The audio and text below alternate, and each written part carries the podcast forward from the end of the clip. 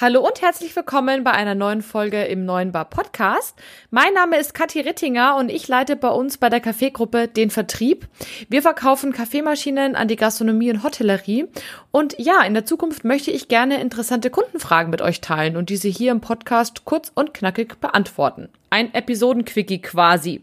Warum? Naja, wenn es meine Kunden interessiert, dann mit Sicherheit euch da draußen auch. In dieser Folge geht es um die Frage meines Kundens, der mich am Montag angerufen hat. Kathi, Hilfe! Mein Kaffee ist zu kalt und das ganz plötzlich. Was es damit auf sich hat und was du dagegen tun kannst, erfährst du in dieser Folge heute. Viel Spaß damit! Hallo, Servus und herzlich willkommen beim Podcast 9 Bar, dem B2B-Podcast rund um Kaffee, Gastro und Co. Hier geht es um aktuelle Gastrothemen, alles rund um das Thema Kaffee und wie du mit einem besseren F&B-Konzept mehr aus deinem Gastbetrieb holst.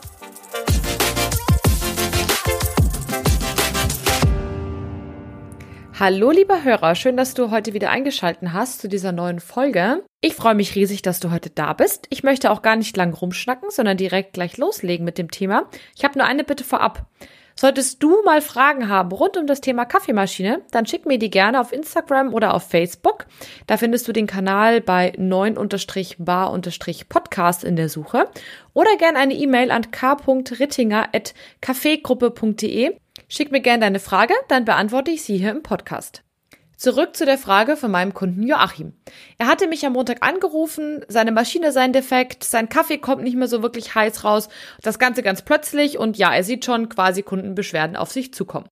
Nach langem Hin und Herreden, wir haben viele Optionen auf und ab diskutiert, konnten wir herausfinden, dass es sich lediglich um ein paar wenige Produkte handelt. Vor allem ist es bei ihm aufgetreten beim Cappuccino und beim Latte Macchiato und auch beim Espresso. Nicht aber beim Milchkaffee oder dem normalen Kaffee. Ihr seht schon, es war kein ganz klares Muster ersichtlich. Es liegt also nicht nur an der Milch oder nicht nur am Kaffee, sondern irgendwo dazwischen. Das Licht ist mir tatsächlich aufgegangen, als ich während dem Gespräch aus dem Fenster geschaut habe. Denn was habe ich gesehen? Regen. Wer sich jetzt fragt, naja, was hat denn Regen mit der Temperatur seines Kaffees zu tun? Ja, ganz einfach. In den letzten Tagen war es ziemlich heiß in München. Seit Montag allerdings regnet es ziemlich stark. Dementsprechend hat natürlich die Luft merklich abgekühlt. Und was ist ebenso der Umgebungsluft ausgesetzt? Naja, nicht nur die Kaffeemaschine, sondern auch die Tassen. Und eine Tasse, die in kühler Umgebungsluft steht, entzieht dem Kaffeeprodukt gerne mal bis zu 15 Grad. Wir haben das mal bei der Kaffeegruppe ausgemessen und ja, das waren so Pi mal Daumen 15 Grad.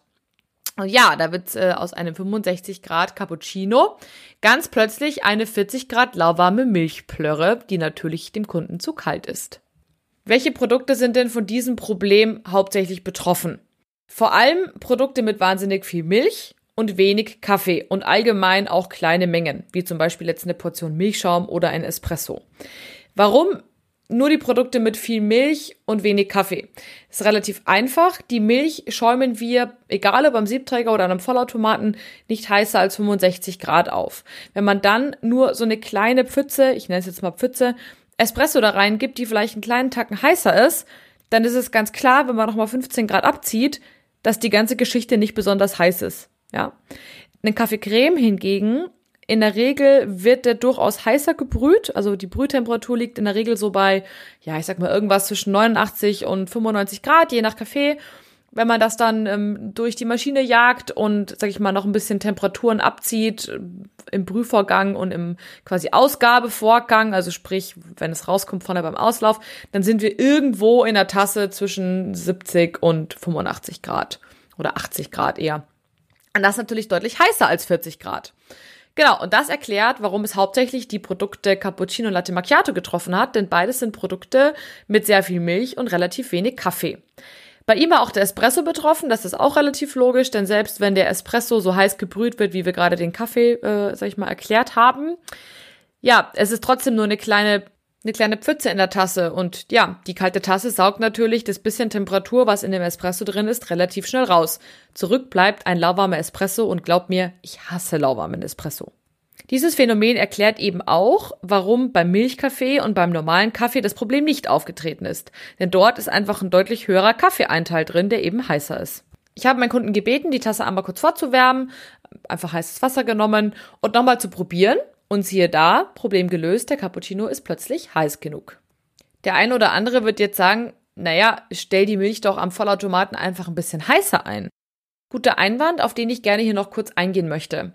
Meine Antwort fällt auf diese Frage oder diesen Einwand relativ kurz aus. Kann man machen, würde ich aber nicht empfehlen. Warum? Relativ easy, die Proteine in der Milch, sag ich mal so circa über um die 65 Grad, über 65 Grad, fangen an zu denaturieren. Das heißt, die Konsistenz vom Schaum wird nicht mehr so cremig. Wenn man es jetzt ganz auf die Spitze treiben würde, flockt die sogar ein Stück weit aus und der Geschmack verändert sich einfach total. Also wir haben da nicht mehr diese cremig süße Milchcreme. Das soll ja kein klassischer Schaum sein, sondern in der Milchcreme. Sondern es schmeckt einfach total nach gekochter Milch. Und ja, wer das selber im Kaffee noch nie hatte, freut euch darüber. Ich finde es nämlich ganz gruselig. Probiert es doch mal selber aus. Stellt euch einen Topf Milch zu Hause hin, kocht die mal richtig schön hoch, so auf 100 Grad, lasst die mal ordentlich blubbern, kühlt die ein bisschen ab und probiert die mal. Und macht es vielleicht mal mit einer anderen Milch und jetzt die nicht mehr als 65 Grad und ihr werdet einen meilenweiten Unterschied schmecken. Und ja, den schmeckt man natürlich auch im Cappuccino. Kurze Notiz am Rand. Genau daran erkennt man nämlich tatsächlich dann auch einen guten Cappuccino, dass er A, nicht kochen heiß ist, B, keine riesigen Schaumberge drauf hat und C, wenn man ihn trinkt, man sowohl Espresso als auch cremigen Milchschaum im Mund hat, das Ganze einem nicht die Zunge verbrennt und man auch so eine ganz leichte Milchsüße schmeckt. Et voilà, ihr habt den perfekten Espresso gefunden. In diesem Sinne, wenn ihr keine Tassenwärmer habt, unbedingt an kalten Tagen eure Tassen manuell vorwärmen. Ich weiß, das ist manchmal nervig, aber ein absolutes Muss.